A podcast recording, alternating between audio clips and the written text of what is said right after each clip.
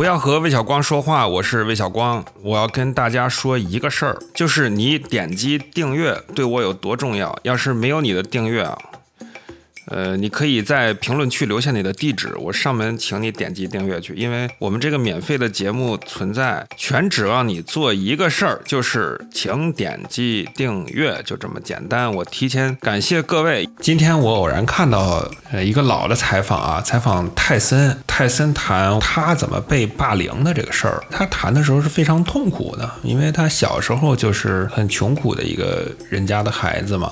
在布鲁克林的一个非常远的一个地方，他也没有爸爸妈妈，是一个性工作者，也不识字儿的，从小被欺负大的这么一个孩子。他讲的说，在遇到他后来拳击的教练之前，教练也是他养父嘛。在他学会怎么从情绪上面对恐惧、经营自己的恐惧之前，他遇到这种欺凌啊、霸凌这种事儿，完全是无计可施的。他说，他认为当时是谁敢欺负我，我就十倍打回去啊；谁敢惹我，我上刀子就捅。我拿起枪来就打，这样的一种状态。因为泰森这个人，他小时候这种不幸，就直接导致了他后面的人生的历程啊，性格的形成。泰森八九岁的时候养鸽子，被一些坏小孩把他鸽子全部都给撅死了，啊，把这个拧死了。你这俩动词儿够凶狠的。把鸽子拧死之后，他就决定说我要变坏嘛。他自己叙述说，后来他就是入室抢劫，几个大孩子带着他是个小孩子，然后派他去敲门，因为他是个小娃儿，所以别人都没有什么警戒。一打开门，后面几个孩子拿着刀子呀、枪之类的进去就是入室抢劫。他在十二岁的时候就进少年监狱了，从小被暴力环绕的一个可怜孩子。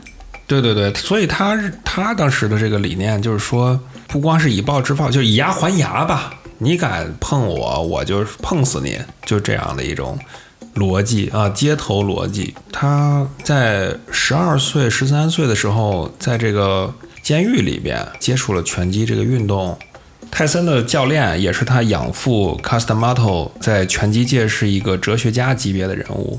C a s t a m a t o 说：“恐惧就像火一样，你可以利用它取暖，它可以变成你前进的动力，它也可以。”烧死你，也可以吞噬你。一般人如果他不会利用恐惧的人，就很容易被他吞噬。嗯，他也说，拳击其实是百分之七十五以上都是心理的这个活动。泰森说，直到和卡斯塔马托学过拳，然后去重新审视自己的精神建设，才能面对自己以前的这段被欺负的呀，或者说好勇斗狠的这样的一段历史。所以他小时候一开始是被霸凌，但是后来就变成了霸凌者，就是施暴者，甚至被判刑入狱。在当时的他看起来，这世界只有打来打去这两种选项。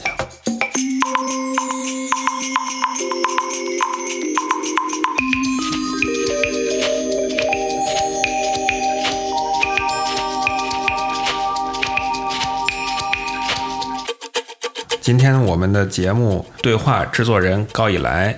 Hello，大家好，我是小高，来谈谈霸凌这个话题啊，霸凌怎么解？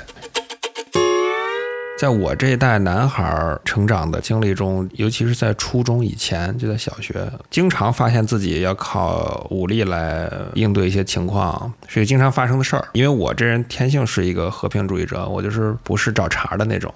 尤其在小学四年级的时候，当时《古惑仔》这个电影让很多这个小孩呢产生了这种统一世界的这种幻想吧。你想，一个九岁十岁孩子看了这种东西是吧？确实有很多不好的影响，产生一个很江湖的幻想。直接导致的就是我的很多朋友呢就不跟我来往了，不跟我玩了，因为我是一个就很和平嘛，我很蔫儿嘛。就是看起来太怂了，不够酷。嗯，当时我的好朋友啊之类的，就就把牛仔裤就拉得很低，就脱光脱着光膀子就到处走，就有这样的小孩儿。十岁的小学生。对对对，就有这种幻想。想象一下，十岁小孩光着膀子穿牛仔裤，是个多么不正确的形象。对对对，啊。去年咱们第一次看《古惑仔》，我觉得这个不光不应该给小孩看，我觉得这个片子应该被禁。不是说销毁这个电影啊，因为我也是从事艺术工作的，我就是对表达空间还是支持的。那它确实创造了很多这种幻想嘛。它其实应该被分级嘛。成年人你可以把它当做一个剧情片来理解，但是小孩看了可能就有大量的暴力呀、凶残呀、一个扭曲的爱情观啊等等。它确实也有很多教唆的成分，它好像给人一种感觉，只要你的。武力强，你做了这个坏事儿也没有后果啊。比如里边的这个社会正义，基本是通过黑道报复来实施的。后果就是你的女人死了呀。啊，那也是是吧？别的黑道干的嘛，好像没什么法律责任似的。反正后果就是我呢，在小学的时候失去了一些朋友嘛，就是有一些幻想自己变成社会大哥的，反正就就不太跟我来往了。从中学之前，我目睹的霸凌事件是比较多的。从幼儿园开始，我就见过这种事儿，乃至小学的时候呢，经常。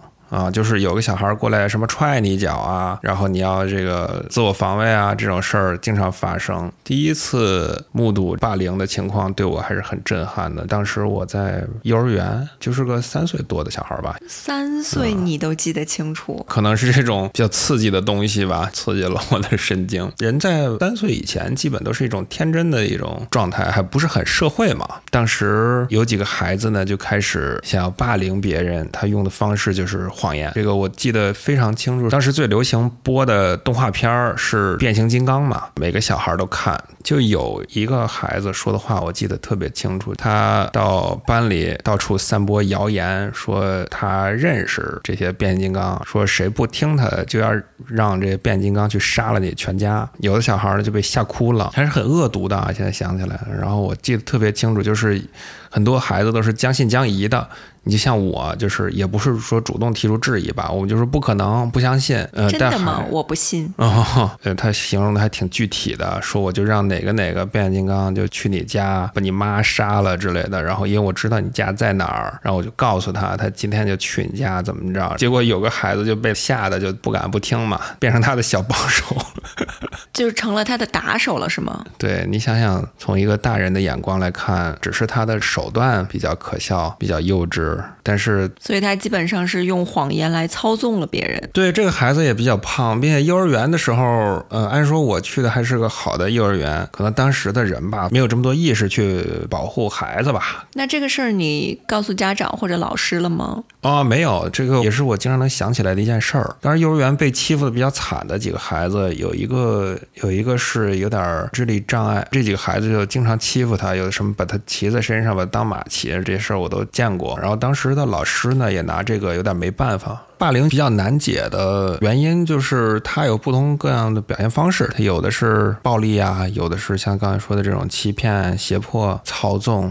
嗯，我甚至认为有的霸凌是那种游戏性质的。他认为他对别人有可以摆布别人的这种权利，所以他去行使这种权利去试一试。最天真的游戏也就是这样，对吧？你有你对一坨泥巴，你可以处置这个泥巴，把它变成自己想要的样子，然后就呃玩嘛。但是这个对于一个平等的人来说，一个被霸凌者来说，可能是一个非常非常痛苦的一件事情。很多拳击的冠军，很多对抗的英雄，都是从被压迫的环境下反弹了。当然，也有很多人就误入歧途，也就是。像泰森的教练 Custamato 说的一样，就是被恐惧给烧死了。之前听说过，在加州，呃，应该是今年的一月份发生过一个大型的枪击案，就是一个华人，他在农场务工，应该是一个叫半月湾的地区，他把他的同僚，就是五个华人，还有两个墨西哥人，全部枪杀、大屠杀了。他自己给出的原因是，这些工友一直欺负他，他之前也袭击过一个工友，被这个工友申请了限制令，但是最后他还是趁人不备。把他们全部杀光了，这是就是挺恐怖的啊。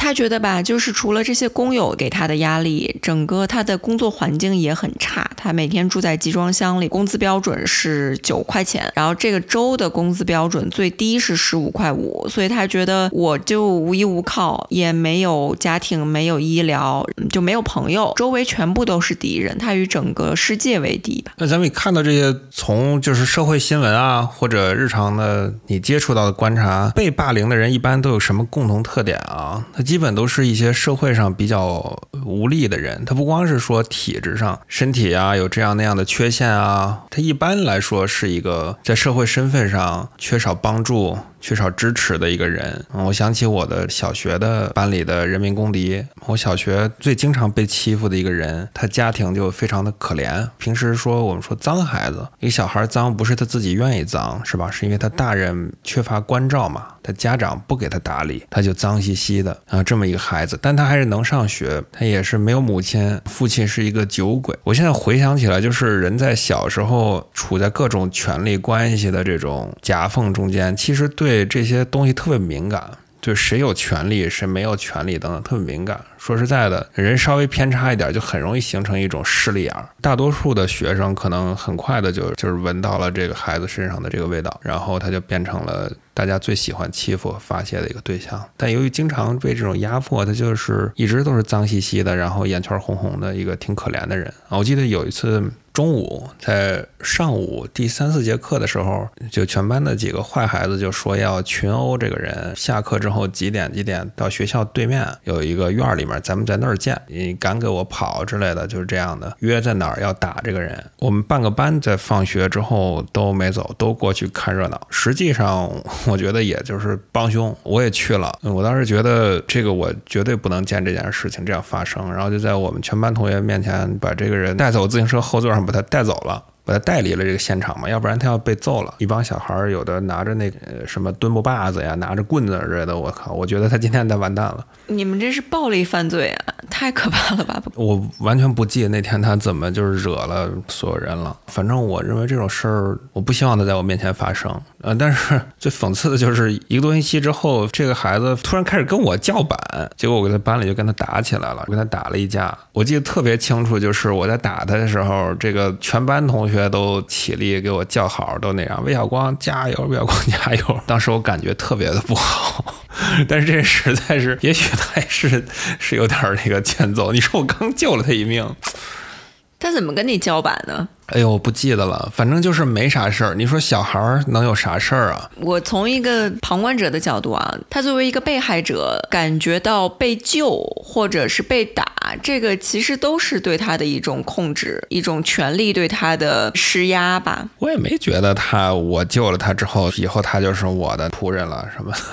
我没有这种感觉。他可能不觉得是被你救了，也许他这个被我救了之后觉得没面子吧。我印象很清楚，就是上中学以后。就没再打过架。小学时候，我经常发现自己在一种情况下，可能就是得动用武力来保卫自己。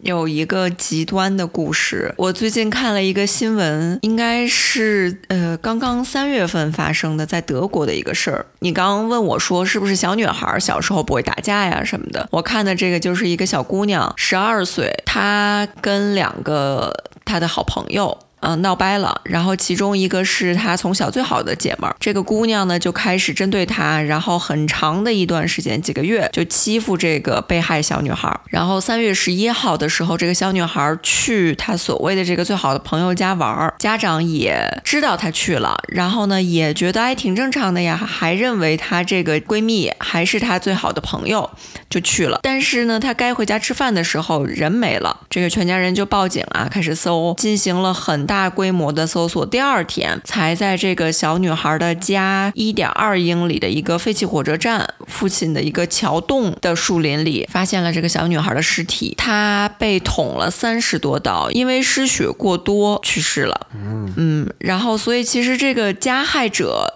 就是两个十二岁，应该算是中国六年级的小学生吧，特别有预谋的把这个小孩带到一个地方加害。同时，这个你想想，捅了三十多刀是。真的是要置人于死地的这种下狠手了，但是也是小孩儿能犯出来的一种罪。阳光灿烂的日子你看过吧？这电影，嗯，看过。你记得里边有一段，他们说要为了女孩要打架，在游泳池里边有几个大孩儿就是流氓呗。他们小孩过来了，这大孩看了也怕，大概也跟他们说谁谁谁朋友吧什么的，假装没事儿因为他内心深刻知道这个小孩什么都干得出来啊，小孩无所顾忌的，而且他为了证明自己。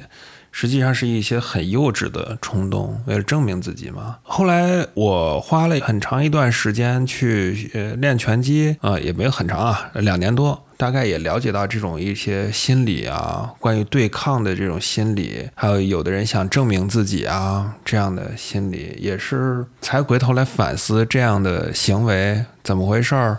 人跟人之间的关系、对抗等等东西。这种暴力行为其实经常它的动机是恐惧。你刚才说这个女孩被霸凌致死这问题，也是说出了霸凌里边这种社会性的成因里面比较重要的一个事儿，就是这个女孩是比较孤立的。就是他家长可能并不知道这个事儿。之后，警方也询问这个被害者的家长说，知不知道女孩最近在被霸凌，或者是她跟这个加害者的关系也有发生剧烈的变化，这个转变，家长是完全不知情的。而且，这个警察如果这个被害者小孩不单独去见这两个加害者，然后跟他走到这个树林子里，让对方有机会去在一个没有目击者的环境下加害他的话，其实。受害的几率会小很多，所以很多机构啊，或者是学校都会告诉家长说，你一定要观察孩子最近有没有剧烈的情绪变化，比如说突然很愤怒，或者是突然很孤僻，然后一定要鼓励孩子把周围发生的一些不好的遭遇要多跟自己说。我说小孩这些东西值得警惕呢。你现在从一个大人的眼光看来，一个大人不会有动机去做这样的一个变态的一个犯罪，你和他也。不图个啥？至于去这样的就残忍的杀害了你的同学朋友？他甚至不是一个高明的犯罪，他是一个很冲动的一个报复行为啊！我一般认为霸凌其实他的动机也非常容易理解。霸凌者和他欺负的人，他一般挑的都是一些这无法反抗的对象。最简单的制止霸凌的办法，应该就是消除霸凌者的动机。如果一个人做事的动机没有了，他的这行动应该就停止了。你要让霸凌者明显的看到你是可以和他对抗的。当然，还有一种情况呢，你没有能力和他对抗。比如说，你体重不如别人，或者说别人的暴力比你强大，别人有十个人，你只有一个人，这样有什么办法？这样极端情况下，我想起来去年听的一个采访啊，采访一个老太太，这个老太太是九十多岁的一个奥斯维辛集中营的一个幸存者。她小的时候被抓到集中营里，就有点像电影《美丽人生》那种。啊，她是一个小女孩，当时回忆她在集中营里的这经历，她怎么活下来的？啊，她毕竟她是早一批在这个奥斯维辛集中营里面被纳粹迫害的这个一批的犹太人。呃，她就讲她妈妈怎么上午被纳粹送到毒气室焚化炉啊，她妈妈就死了。死掉之后，呃，这家里的亲戚还说，哎，他问他妈妈哪儿去了？还是说同一个集中营的人就跟他说，你妈妈已经就是你看着那烟囱飞出来那个烟儿已经被烧成灰了。这个说的也是。恐怖中携带着一种诗意。下午，纳粹的军官就让他去跳舞表演余性，所以后来在战后，有很多人好奇，不光是他是靠什么活下来的，再者也有他的一些经历吧。当然，也有很多人指望他就控诉纳粹啊这种罪行嘛。他通过他很小的时候的观察，他就是看到人失去精神、失去希望的时候，很快就死掉了。啊，他观察到很多在集中营里面丧失希望的人，他就说：“哎呀，这没想到人就这么容易就死掉了。他不是说被暴力致死或折磨致死，可能一个人就坐在那儿，这样头一低下就靠在那儿就死了。”因为他完全就是丧失了对生活的这个希望了啊！他也经历了很多这样的绝望的这种时刻，嗯，所以很多人就采访他说：“啊，你怎么就能一直保持有希望啊？你怎么能一直这样活下去？因为你当时在这个集中营里，你不认为这个东西会到头的，你永远就是这样下去，或者就是哪天就死掉了。”他说：“呃，我最基本的想法就是我不能允许自己变成一个受害者啊，这给我触动也非常大。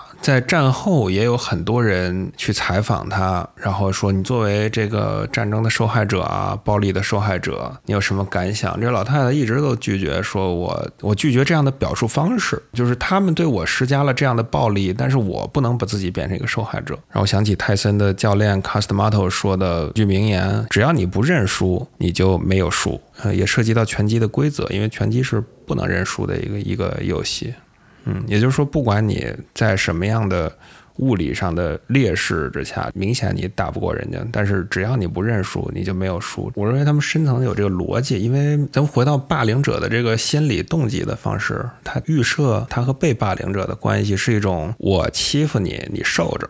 这样的一种关系，但如果没有人受着他的欺负的行为，也没有这个任何的意义了。这个在对抗型运动里面非常非常的明显。我当时在练拳的时候，因为拳击这种高度对抗型运动，很多人社会上一般会认为它是一个用暴力征服别人啊这样的一种东西，两个人对打嘛，就是所以显得很。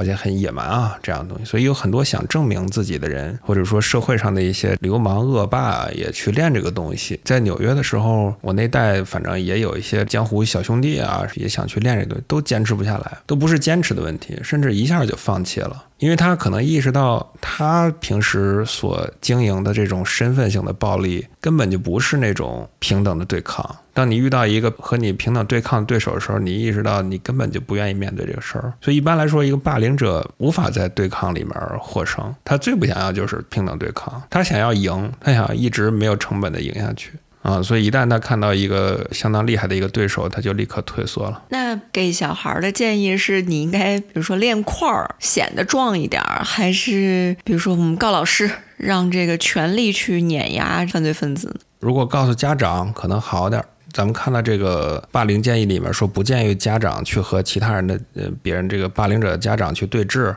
也是这样的原因。因为如果说你。把自己放在一个受害者的这个位置上，说实在的啊，这个霸凌者的目的也就达到了，他就是想欺负你，就是想让你受害。回想起来，很多的这个小孩儿在小学、幼儿园，甚至他有什么动机，打你一下试试，看你有什么反应，就这样。在拳击里边，这样的激烈对抗里边，其实也有这样的战术。比如说，全力打别人一下，你试试看别人什么反应。在这种高度控制、全力出击的情况下，每个人都是最好的演员，最厉害的拳手都是最能装的人。他不是不疼，他看起来没有任何反应。你知道，当你对手全力打你一下，你没有任何反应。啥事儿都没有的时候，对方就开始害怕了。但其实 谁说不疼？那你这个给小孩的要求也太高了。你这像那种流氓打架，先拿啤酒瓶砸自己脑袋一样的策略。就我狠，我不怕你打。确实是对小孩的要求比较高啊，因为就说你要有相当的情绪建设来应对这种突发的等等的别人的恶意啊，突发的这种情况。我认为去训练一个对抗型运动还是很有帮助的。比如说拳击吧，它首先可以锻炼人的神经，让你在这种极度压力的环境下能保持冷静，可以从容的、冷静的去应对这种突发的事件。神经网络通过这个锻炼呢，可以承受很大的压力。所以你不至于做出一些无脑的这种冲动的行为。我当时认为，不是说以暴制暴可能是最不合算的一个事儿。别人生气我不气，这事儿说起来简单，但是做起来需要很强大的神经和意志。我在看美国的一个政府的网站，它是给孩子提供霸凌保护的，它里边有写应该怎么样正确对待被霸凌的孩子。这个上面说，家长和学校呢，应该尽量的。不要改变这个被害者小孩的作息和生活状态，比如说不让他坐大巴了，让他坐专车去上学。但是这样子从事实状态上，还是给他造成了被孤立、被霸凌的状态。这就是说，从事实上，你通过不同的这种权利啊、权利的重新安排，奠定了这个孩子受害者的身份，对吧？如果你一旦这个东西奠定了，那事实上这个霸凌不会停止的，他以前受的伤害，也就是从此就奠。了，他就变成了一个受害者了。对，而且这个过程中，所有的家长和老师都应该不断的提醒这个被霸凌者的孩子，说不是因为你的问题，不是你的身体特征，不是你的表现导致了你被欺负，欺负别人的人是他自己有。自己的问题，然后他反射在自己的行为上，并不是受害者的过错。我觉得这个给小孩不断的去强调，其实非常的重要，因为他不会认为自己就是一个弱势群体。小孩实际坏了是挺坏的，并且是那种赤裸裸的坏。想起一些走上对抗高手之路的人，有的他原始的动机都是因为受到这种压迫呀、被欺负之类的。刚才说泰森是吧？还有拳击界的 Thomas Hearns，八十年代最厉害的重量级的拳王，从小也是被欺负的一塌糊涂，因为他这种天生的这个体质比较奇怪的，瘦干巴一根杆儿，然后家里又穷啊，被大家欺负，有这种对抗奋斗的这种，产生了这种执念，一下崛起，变成了这种世界级。的拳击冠军这样的故事也挺多的，比如像我在纽约的教练，他们的拳击故事就是一个受到欺负而崛起的故事。他说他走上练拳道路，就是他在十四岁的时候被一个流氓欺负，这个流氓已经十八九了，然后这个当地有名的一个流氓，就是大家都不敢惹。就是一听谁谁谁来了就害怕的那种。然后这个流氓有一次就约他说，把那一搭肩膀说兄弟上我那儿玩去，他也不敢拒绝嘛。到他家去的他家是一个地下室，地下室说最近我练拳，说咱们走两下，戴上手套，他们就开始打。结果这个流氓呢，一他是他会点儿。啊，再者就是他就欺负孩子呗，在这个地下室里面，就是把他摁在脚上，就是一顿暴揍，打的他反正就是很痛苦啊。他他被打了这个几次之后呢，我教练决定就去学拳击自卫嘛，防身嘛。嗯，两个月之后呢，他说他当时已经有了相当的拳击经历了，他又见到这个流氓在街上，他就去拳馆的路上戴着手套。嗯，他就激这个人说：“有本事咱们再来一局，在街上。”他说：“这次打仗，一我有备而来，然后虽然带着拳套啊，但是这次是在街上，我有活动空间了。然后我脚下呢也灵活了，因为他不是在那个地下室那个小空间里头，我有地儿可躲可跑。我几下把他怼在那儿之后，说这个人被我逼到了一个路边停的一个车旁边，然后我使出这个大招，一招双峰贯耳。” 两双拳打在他，同时打在他双颊上，那不是聋了吗？我使出一招，这人缩在那车边上，我使出一招双峰贯耳之后，这人就怂了，就认输了。哎，把他的这个，其实等于把大孩儿给打输了嘛。打输之后，说这个人在这一代就抬不起头来了啊，就不敢不敢再在这一代欺负人了。欺负他的这个流氓，在二十岁出头呢，就被机关枪给打死了。那就这样的一种 下场。从此以后，我这教练就走上了拳击的职业生涯。现在他是纽约拳击协会的会长。天哪，原来是会长大人的童年故事，也行吧。所以他给你们有没有什么实用的建议呢？比如说你被欺负的时候，你该怎么办？他的现在的拳馆是一个非盈利机构，然后他也教当地小孩防欺负、防霸凌的这个班儿、训练班儿。他大概的逻辑呢，就是说锻炼身体、锻炼神经，就自己强大一点，别人就不敢怎么地了嘛。但是我也不好完全认同他的那个理念，虽然是我教练啊，他也会跟我们讲他在真正的打架的情况是什么样的。他说上一次打架是他和他们办公室一个女的女同事吵吵起来了，然后就把这个女同事气的就抄起一个巨型的订书机啊，就朝他抡过来，朝他抡过来。他说：“当然，这在我们练拳击的眼里都是慢动作。”哦，然后他就拿他的秃瓢往上。磕往上这么一磕，啪的一下就把他秃瓢给那个磕的就破皮了，哎，出血了啊！他然后他就啊，他倒地上就哇呀呀，完了，我死了，我我告你，我报警什么？反正说把那个女的给吓的，这不是成了一个碰瓷儿的秃子吗？他说那间接也可以证明，就是说。你的神经强大了之后，是吧？你可以应对，你可以，你可以碰瓷儿，你可以不碰瓷儿。嗯，碰碰瓷儿也是一种防身的策略。哎，我们对于脱发患者是非常支持的。我们用“秃子”这个只是一个习惯用语，表示道歉。很尊重我的教练的啊，这个 是一个。我在看美国的政府机构给被霸凌的孩子的一些建议，就告诉孩子们该怎么办啊。就是首先呢，你被霸凌的时候，你要第一时间的制止这个霸凌者，就要有勇气告诉别人住手。我觉得这个策略其实比说我去呃练块儿，或者是拿头往订书机上面撞要实用一点。嗯，这点我还是比较赞同的。就是如果你有勇气的站出来说。停止你的这行为，他起码告诉你的对手，你可以是一个对手。说白了吧，这个霸凌者挑上你了，非常简单。你有某种他认为你跟他不可对抗的因素，他认为跟你打一架，我不用打，我直接就赢了啊。这样的原因就是，如果你哪怕表现出一点决心，那咱俩要对抗，那得打一架啊。这样的东西，这是霸凌者最不想看到的。说白了吧，霸凌者这种人是最怂的一种人，呃，最懦弱的一种人。对他不想付出任何代价。他不想对抗，他更不想激烈的对抗，所以霸凌者不可能在激烈对抗中获胜，因为他最不想见到就是呃你俩打一架，他还有可能会输。如果你表现出这种决心，并且把他的这个令人不齿的这个行为公之于众啊，我认为这是一种很好的威慑。我就从根本上来说，要制止霸凌，就是说消除霸凌者的动机。我认为武力对抗。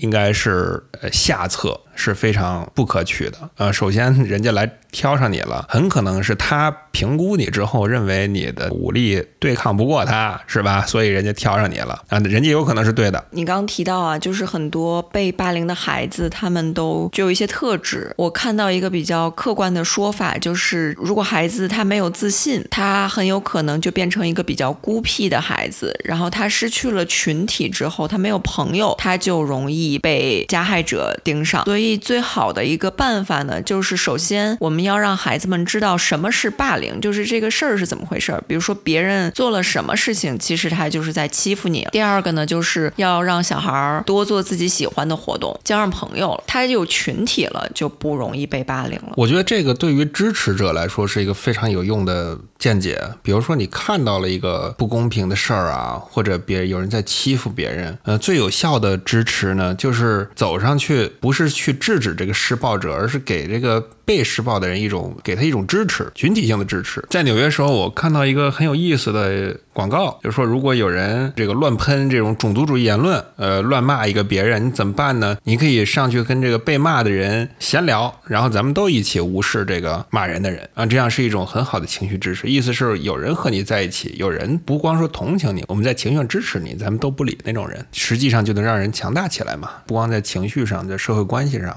是我在拳馆里面有各种各样的同学，一般观察到的是什么？也有也有两个专业选手啊，就打专业拳击的职业拳击选手。呃，其他有业余的，也有参加过奥运会的啊，金手套的呀这样的选手。你直接一般观察到的是，越是高手，他人越好啊，他会特别的谦虚，特别有礼貌的去。和你交谈交往，因为一他没什么可证明的，二就是他的神经特别强大。他在拳台上可能是一个非常凶猛、非常凶狠的人，他给你全部他有的这个武力，他都可以施加在别人身上。呃，但是生活中他是一个非常强大的人，所以他情绪才能那么稳定，就是稳定到你冒犯他，他都没事儿。我觉得他武力和身体素质基本上是一种运动，就是他认为这个是他的职业和他的运动，他不认为这个是他。他情绪的一个宣泄的渠道。拳击由于它的这种强烈的对抗性，它要主动的训练自己抑制情绪、使用情绪的能力。想起阿里，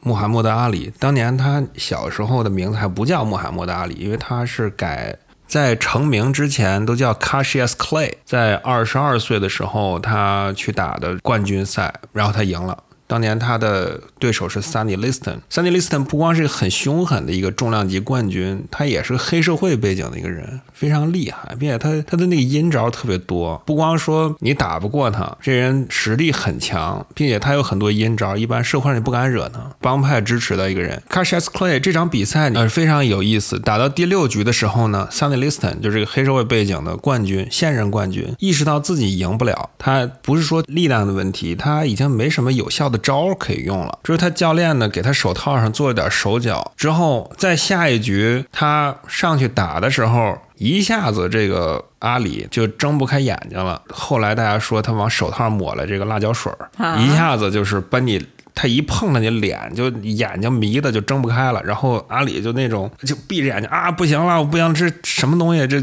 那种，然后就硬撑撑完了一局，这个裁判也不叫吗？就不叫没，那你。比赛正进行中，我也不可能就说停下来查查你上面有没有什么化学成分，这不可能。所以这就很阴毒的一招嘛。因为你拳击很危险运动，尤其重量级拳击，把人打昏过去需要几拳，只需要一拳。我打中你一下，可能你就人事不省了，你知道吧？啊，所以阿里就那种啊，眼睛睁不开了，我不行了那样的，就就硬撑。撑完这局之后呢，又回来打了一局。当然那时候对方的教练拿毛巾这么一洗，就把那个辣椒水就洗掉了，你就找不着这证据。在下一局的时候，阿里又回来打呢，啊，这个黑社会背景的冠军就认输了，因为他没招了。哦，但是后来其他的这个职业拳手评价认为，阿里做的最不对的事儿就是他让人看出来他被辣椒水给辣了眼睛了。职业拳手认为，假如对方对你用了阴招，如果你不让对方看出来，那对方就慌了。假如说对方拿辣椒水往你脸上抹，我假装没事儿。啊，这时候他可能 那也太刚了吧！在拳手的职业拳手的这个心理建设里面是这种级别的，就是说你怎么害我，我都没事儿然后咱俩继续对抗，把所有的压力都反弹给对手的心理防线。我觉得这种王者级别对付一个中小学霸凌者来说，估计也够用了吧。总结上来说，霸凌怎么解呢？从对抗的角度来说，如果你不能形成一个有效的对抗，让人把你当做一个对手，被欺负人的底线应该是不让自己变成受害者。无论是在精神建设方面，就像 Cust Model 说那话，就是说，如果你认输了，你就输了。还有一个很有效的办法就是不接招。嗯，如果你接招了，你就中了他的招了。嗯，刚才我们看说这个机构给孩子防止霸凌的一些建议啊，其中一个就是特别有自信或者正面的告诉霸凌者停止，不要，我拒绝你的这样子的行为。第二种呢，就是直接走开，去跟自己的朋友在一起，然后形成一个群体，远离这些施加暴力的人，然后让施加暴力的人发现，哦，你是一个群体中的一份子，他可能就不再以你为目标了。另外一个我也观察到的现象就是，是我们中学里有一些所谓的就是坏孩子啊，什么喜欢霸凌。的这些人，哎，但是有另外一种人，他也不霸凌，就是那种一心学习、啥也不管的那种好学生。哎，这种人他还不霸凌，你知道吧？就是他跟你没关系，人家的生活和价值。跟你一点关系都没有的时候，你就变成了平行的这种世界啊，这样也可以有效的这个阻止别人。一般欺负人的小孩，他也不是第一天就逮着一孩子把他暴揍一顿，肯定是第一天先损你两句，然后每天逐渐加深这个状况。家长吧和老师作为成年人，如果你观察到了有一个孩子在试图欺负或者言语上刺激别的小孩的时候，你不应该立刻。让涉事的小孩说你道歉，你说对不起，这个施暴者肯定就觉得哦，那我就说呗，我对不起，觉得这个事儿就过去了。就是他的代价其实是很小的，而且这个时候呢，家长或者是成年人立刻就分谁是过错方啊，一个是被害者，一个是施暴者，当着面处理这件事情都不好。正确的做法是立刻将这两个小孩分开，然后单独问刚才发生了哪些事情，单独让他们意识到自。自己遇到的这个情况后果是怎么样？还是那话，就是不要让自己变成受害者啊！不管是哪种权力介入，是你自己奋起啊励志，还是说其他的人来支持你，不管是家庭、学校、朋友，不要奠定受害者这个位置，因为如果你你变成了受害者，嗯，那你加害者就得逞了。